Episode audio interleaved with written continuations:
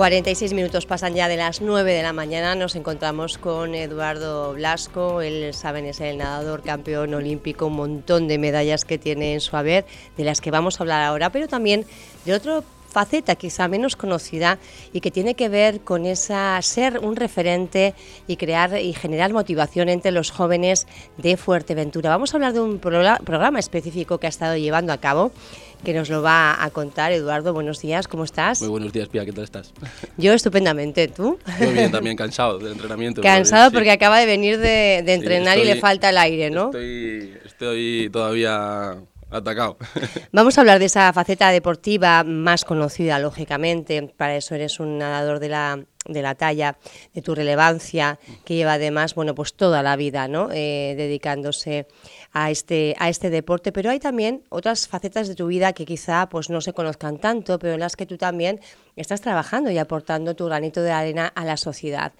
En este, en este contexto has llevado a cabo con alumnos y alumnas aquí de Fuerteventura, de varios institutos, un proyecto que tiene que ver con esa bueno, pues, eh, potenciación o sensibilización hacia, hacia, hacia el deporte. ¿no? Cuéntanos un poco. Sí, bueno, esta, esta iniciativa eh, nace el año pasado, ¿vale? Es un poco una idea que, que, tengo yo, pero gracias a otras personas, ¿vale? En una conversación que tuvimos y demás, me dijeron, oye, pues esto se podría hacer, lo que pasa que, que no hay nadie que lo, que lo lleve a cabo y, es, y, requiere una serie de conocimientos y, y, un trabajo, pues que evidentemente necesita un apoyo, porque no es eh, ir y hacer una charla, es mucho más. Entonces, pues bueno, yo lo propuse y eh, quedó ahí.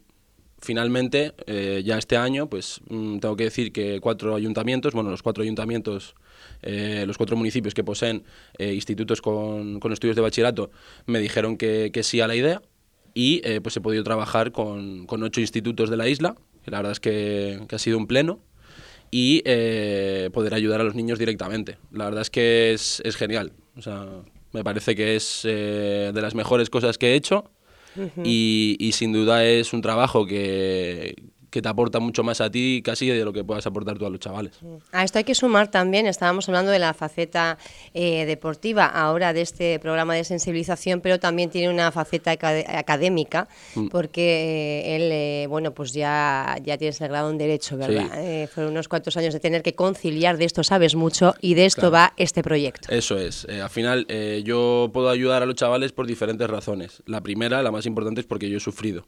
Eh, lo que vayan a sufrir ellos, yo lo he podido sufrir. No igual, evidentemente, porque cada uno hace un deporte distinto, cuidado, o practica un arte diferente, ¿vale? Que también se trabaja con personas de arte, con los chavales que estudian eh, bachilleratos alternativos y tal, o que hacen cosas que no, que no son comunes.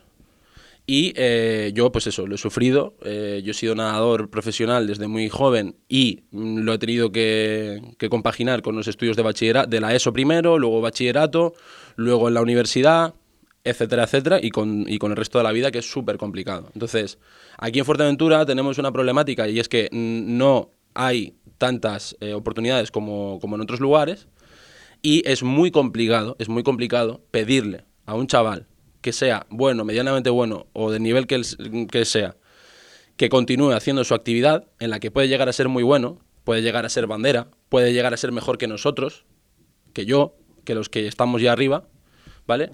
Que mantenga ese nivel y ese esfuerzo teniendo que irse fuera, a un lugar que no conoce, haciendo un esfuerzo económico que muchos de sus compañeros no van a tener que hacer etcétera, etcétera. Es muy complicado. Es muy complicado que un chaval con 17 años, 17 años 18 años, no, sepa no solo dónde quiere estudiar y qué quiere hacer con su vida, que ya de por sí es súper complicado, sino que además lo compagine con el deporte, que se busque un club, que ese club le coja, que le den una beca. O sea, es muy difícil. O sea, es una locura prácticamente pedírselo eh, y esto no es una peli. O sea, esto es la vida real y hay cosas importantes. En los, en los institutos, eh, Eduardo, cuando vas a las aulas, eh, ¿son aulas ya predeterminadas con un tipo de alumnos o das, eh, digamos, esta charla a la generalidad de los estudiantes? normalmente suele ser a la generalidad. yo intento pedir siempre a los centros que me dejen a todos los chavales, porque nunca sabes dónde está el talento, nunca sabes qué está practicando cada chico, porque no tienen por qué exteriorizarlo, no tienen por qué decirlo, muchas veces no lo hacen pues por vergüenza o porque no tienen por qué decirlo, es su vida privada y es lo que hacen por las tardes y, y, ya está. Entonces intento llegar a todos porque siempre hay sorpresas, siempre. Cuando digo siempre es que en todos los centros en los que he hecho un bachillerato de arte, por ejemplo, me he encontrado sorpresas con fenómenos aquí de Fuerteventura que estaban teniendo problemas y que muchos lo iban a dejar porque no sabían qué hacer. Entonces, normalmente suele ser la generalidad. Sí es verdad que en algunos centros se prepararon charlas alternativas, charlas mm, posteriores a, la general, con mm, chicos que tenían ciertos problemas. Cuando hablamos de problemas, ¿a qué nos referimos en este ámbito? A, dificultades en general. Dificultades en general. Eh, mm, problemas económicos, problemas con la ley, problemas en general. Diferentes tipos de grupo con los que se trabajó, se hicieron eh, dinámicas aparte, yo preparé dinámicas aparte para ellos y, la verdad es que se trabajaron otros, otros problemas como las drogas, etcétera, y también se utilizó el deporte un poco como fuga para estos problemas, sobre todo aquí en Fuerteventura y sobre todo, cuidado en el sur, ¿vale? Que lo de la doble insularidad yo lo había escuchado mucho, pero no ha sido hasta ahora que me he dado cuenta de que es cierto. O sea, los chavales del sur tienen un problema muy, muy gordo y muy difícil que puedan hacer deporte muchos de ellos. Tú imagínate, sales de clase y te tienes que ir a puerto, porque todo está en puerto, una hora, y luego volver otra. Bueno, es, es una locura para los chavales del sur. Entonces, pues bueno, he podido trabajar con ellos y darme cuenta de las dificultades que tienen. ¿Qué pedirías? Eh, ¿Más instalaciones deportivas en el sur también? Mm, bueno, yo creo que lo más importante a la hora de pedir algo es ser realista. Mm, sí, yo puedo pedir, sí, que hagan un campo de todo en todos los pueblos. Sí, ya bueno, pero eso no es imposible. Yo conozco la administración, he trabajado para ella, he estado en gobiernos autonómicos trabajando y sé lo que hay. Eh, yo lo que podría pedir es algo que sea viable. Son bonos de transporte o, o, algún tipo de vía de transporte que esté destinada para el deporte federado, majorero. Creo que eso, eso sí tiene sentido. La hora se la van a tener que, hacer igual los niños, o las dos horas, pero hombre, por lo menos que se sientan apoyados, que se sientan dentro de un programa, que sientan que la administración majorera quiere que lleguen, que quiere que, ellos lleguen lejos y que les dé por lo menos la capacidad de no gastarse dinero. Porque es que entonces ya, si se tienen que pagar todo y además... Se pierde mucho talento eh, porque, bueno, pues porque no entienden que no tiene el futuro. Se pierde talento cada curso.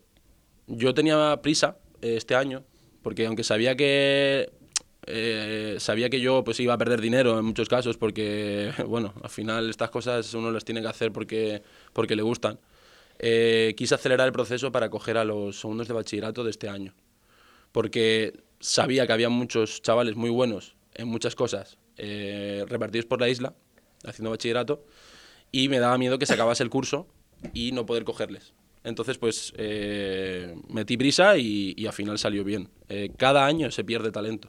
¿Cómo les ayudas tú para que esa persona que está bueno pensando en, colgar las botas, en, no continuar, diga, venga, pues va a merecer la pena, voy a seguir intentándolo? Pues mira, yo lo que hago, lo primero es, eh, les explico un poco cómo lo hice yo. Les explico las dificultades que tuve yo, que fueron muchísimas, durante la ESO, las dificultades que tuve con los profesores, con los entrenadores, para conciliar, para los exámenes, eh, los problemas económicos al principio de págate este viaje, págate la licencia, págate la ficha, págate la concentración. En general, todos los problemas que tuve eh, desde la perspectiva de, pues eso, de, un, de un ex eh, alumno, de un ex estudiante que estaba sentado como ellos ahí delante y les, les planteo todas las situaciones, les cuento anécdotas de mi vida pasada, etcétera. Y entonces, pues ya con eso mm, ellos entienden que sé lo que les está pasando, porque muchos hacen, asienten con la cabeza, ¿vale? Me miran, sonríen y dicen, madre mía, es que eso me está pasando a mí, es que eso me ha pasado a mí, es que yo tuve que dejarlo por esto, es que a mí me pasó esto. Es que no puedo con todo. No, no puedo con todo, es que este profesor me está diciendo que de esto no se vive, es que este... Todo eso yo ya lo he pasado. Entonces yo se lo cuento. Y una vez hago eso, paso a la, a la fase importante, a la fase 2, que es qué deporte haces, a dónde quieres ir a estudiar, qué becas necesitas, cuáles son tus dificultades y entonces ahí pues inicio yo un trabajo personal con ellos para intentar pues de alguna manera guiarles, porque yo tampoco puedo estar tutorizando absolutamente a todos, porque eso es un trabajo a tiempo completo. Eso eh, tendría que tener yo un, despacho y un... Claro, eso ya es mucho más complicado, pero sí que he hecho llamadas a clubes, he hecho llamadas a centros, he hecho asesoramientos para, para subvenciones, para becas, para intentar echarles una mano. Y sobre todo, lo que intento hacer es acabar la charla diciendo esto termino bien. Al final yo he podido vivir de lo que me gusta, al final eh, eh, me ha traído cosas que se van a notar en mi vida, me ha abierto puertas que, se, que me, me, van a hacer la vida más sencilla, he ganado, pues he ganado dinero, eh, las cosas han ido bien. Entonces, eso es lo que intento yo transmitirles, que el esfuerzo tiene su recompensa, que no siempre es cierto, pero desde luego que si no te esfuerzas no la va a tener, y, eh, y que las cosas al final pueden salir bien. Aún saliendo de Fuerteventura, se puede llegar a lo más lejos, o sea, a lo más lejos posible en el deporte y en lo que les dé la gana. Aún saliendo de Fuerteventura. Aún saliendo de Fuerteventura, que es Mm, no triste, porque al final son las circunstancias que tenemos. O sea, el chaval de Fuerteventura empieza un poco más atrás normalmente.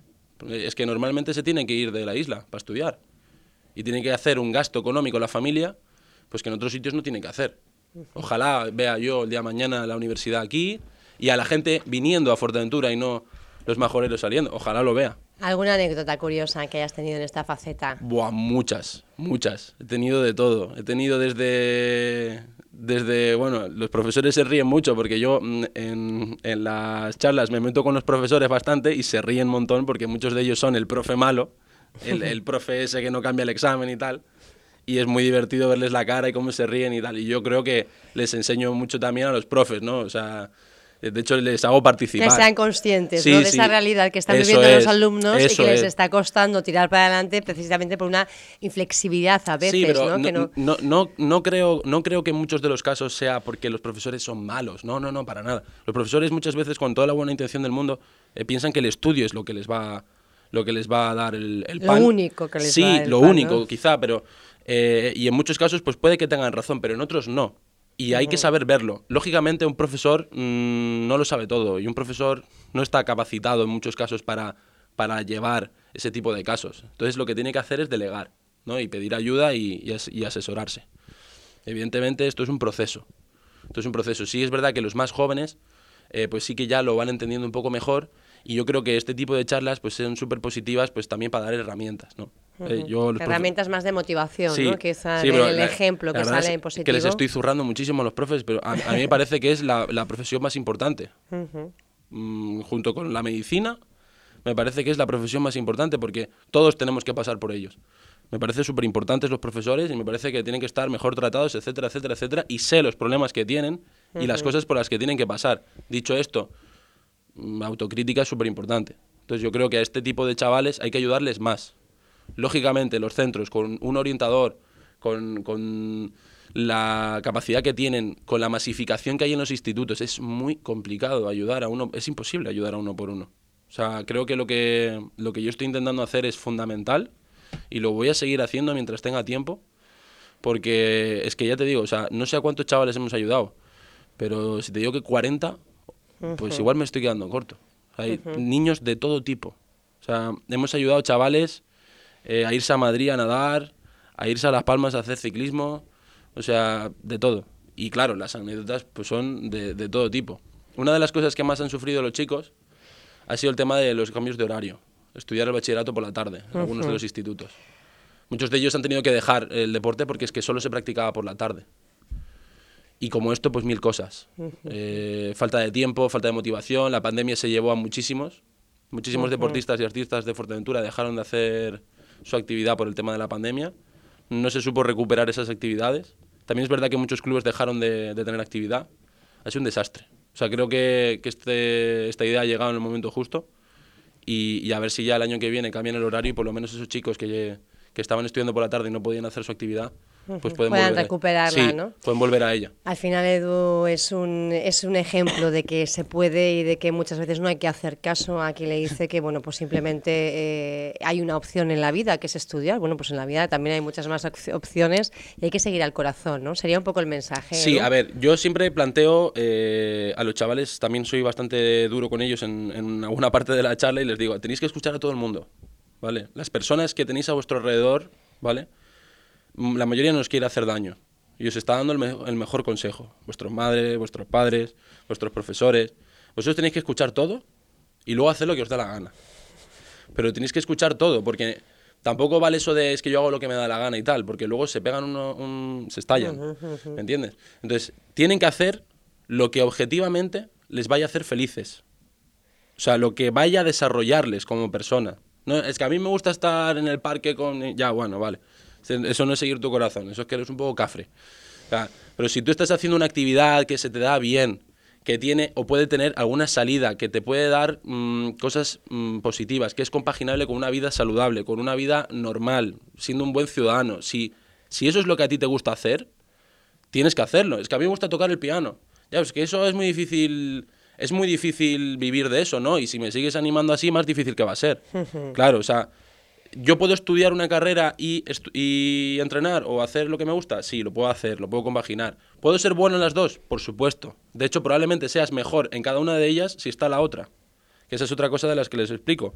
Si tú estás estudiando, necesitas una fuga y qué mejor fuga que el deporte. Y el deporte no puede ser tu única solución. Tienes que estar formado. Y de hecho nosotros cuando estuvimos haciendo formación para profe- eh, jugadores profesionales de fútbol y tal, con el tema de la federación, pues mm, lo veíamos. Los futbolistas que tenían formación eran los que a mejor les iba económicamente y mejor invertían sus recursos, y los que menos formación tenían eran los que dilapidaban sus fortunas te- y tenían un montón de problemas. Y eso que luego a la vez les incapacitaba a nivel mental, eh, pues a la hora de jugar, entiendo que también se plasmaría, ¿no? Eh, Quizá ahí no se nota tanto, Tanto. porque es un tipo, es un tipo Pues de no se puede inteligencia. establecer, además, esa es un relación causa-efecto. es un, un tipo de inteligencia distinta. O sea, tú puedes ser un fenómeno en el deporte y luego ser un desastre fuera. Pero para no ser un desastre fuera, la formación viene muy bien. Entonces, creo que son un todo. Bueno, yo creo que aquí tenemos eh, pre- precisamente el exponente, ¿no? Eh, un deportista muy completo, pero además, bueno, pues con esa conciencia ciudadana y además también una formación académica importante. Edu, eh, estás entrenando, nos estás comentando, vamos a pasar ya a esa eh, faceta deportiva también importante.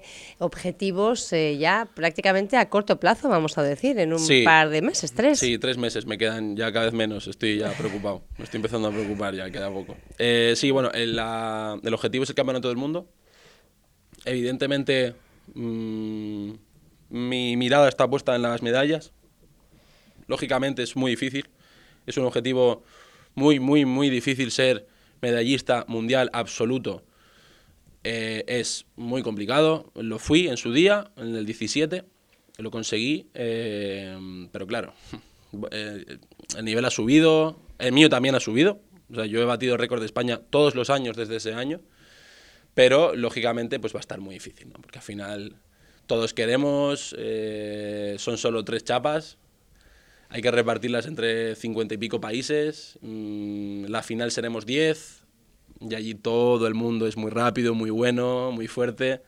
Entre Y- los finalistas sí, lo tienes Claro, claro, y- que en los y- finalistas te metes por los tiempos que tienes. Claro, sí, yo... yo Eso lo ver, tienes claro. 80%.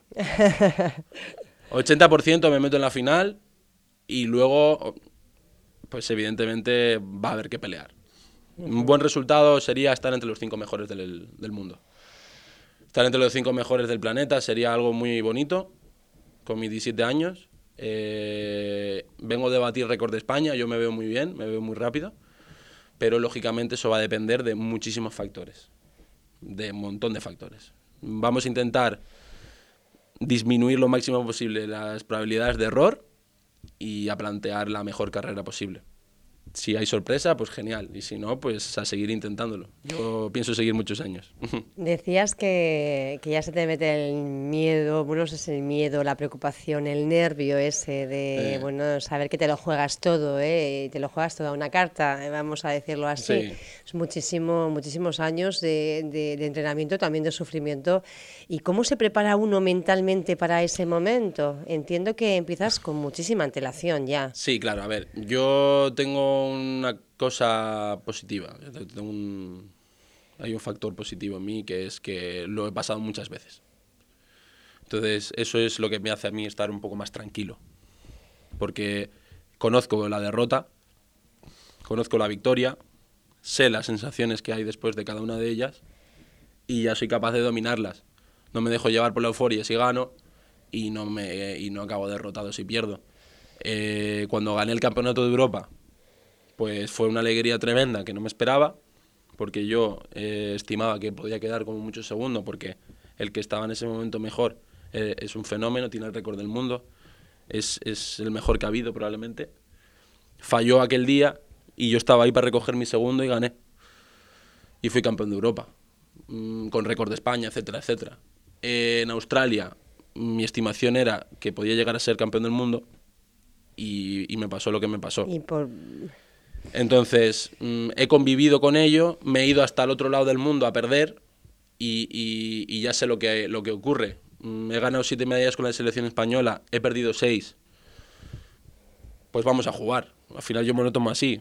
Pues voy a ir ahí a intentar hacer lo más gordo que pueda y si no sale, pues, pues no salió. Lógicamente yo me voy a preparar como para intentar ser campeón. Es en septiembre en Italia Sí. el, el campeonato. ¿En ¿Los entrenos los vas a hacer aquí en Fuerteventura Sí. todos o vas compaginando? A ver, ¿Cómo lo haces? mm, probablemente me tenga que ir un tiempo. Mm, Probablemente me tenga que ir un tiempo porque las instalaciones que están adaptadas para lo mío, pues no hay en puerto, entonces voy a, voy a tener que irme un tiempo. Pero sí es verdad que voy a apurar todo lo posible. Voy a hacer la- el grueso de la planificación en Fuerteventura y luego pues marcharé para intentar preparar el asalto a- al estadio, allí en Richone, y, y a ver qué, y a ver qué sale. Bueno, estamos convencidos que, que te va a ir eh, fantásticamente bien, entre otras cosas porque tienes, como siempre lo demuestras, esa cabeza tan bien amueblada que lógicamente sirve Sí. también para afrontar estos, este reto importantísimo. Si quieren mi medalla van a tener que darlo todo. Eso, eh, los, los rivales también lo tienen claro. O sea, Yo cuando hago mis cábalas y, hago mis cálculos, yo pongo unos nombres y yo sé que en sus libretas está el mío. Está el tuyo Está también. el mío, entonces va a ser Esa bonito. estrategia. Va a ser bonito, va a ser chulo. Lo Le- bueno les es que te haremos- encuentras en muy buena forma. Sí, muy buena forma y además mentalmente estoy, estoy bien. Entonces yo les haré la guerra desde el desayuno. O sea, cuando le- a los que me toque los países que estén de concentración en mi hotel, pues desde el desayuno ya les voy a hacer la guerra psicológica. todo, todo, todo vale, Todo ¿eh? dentro de lo que es el deporte, pero eh, No, de no, una de forma broma, deportiva y tal, estoy de pero eh, estoy de broma. al minar, minar la, la moral del adversario también entra. no, estaba de broma. Buenos días y ya está. Bueno, nos quedamos, eh, Edu Blasco, con, eh, con esa faceta tuya, ¿no? esa capacidad que tienes para afrontar los, los retos y además también ahora servir como, como ejemplo a muchísimos jóvenes que quizá lo que necesitan es algo, una persona que les diga ese mensaje, se puede, se puede lograr. Eh, no siempre ocurre, es verdad, eh, el esfuerzo no garantiza ese éxito, pero si no hay esfuerzo no puede haber éxito tampoco. Yo creo que nos quedamos con esa frase. Edu Blasco, como siempre, un placer. Son las 18 minutos de la mañana ya que me he pasado unos minutos una vez más, compis, eh, lo siento un montón, pero creo que ha merecido la pena. Ya están preparados, bueno, Alejandro Alonso Frey, Franchu Morales y Pilar López que ha vuelto para ofrecerles la mejor mañana extra. Además también hoy con Antonio. Gracias.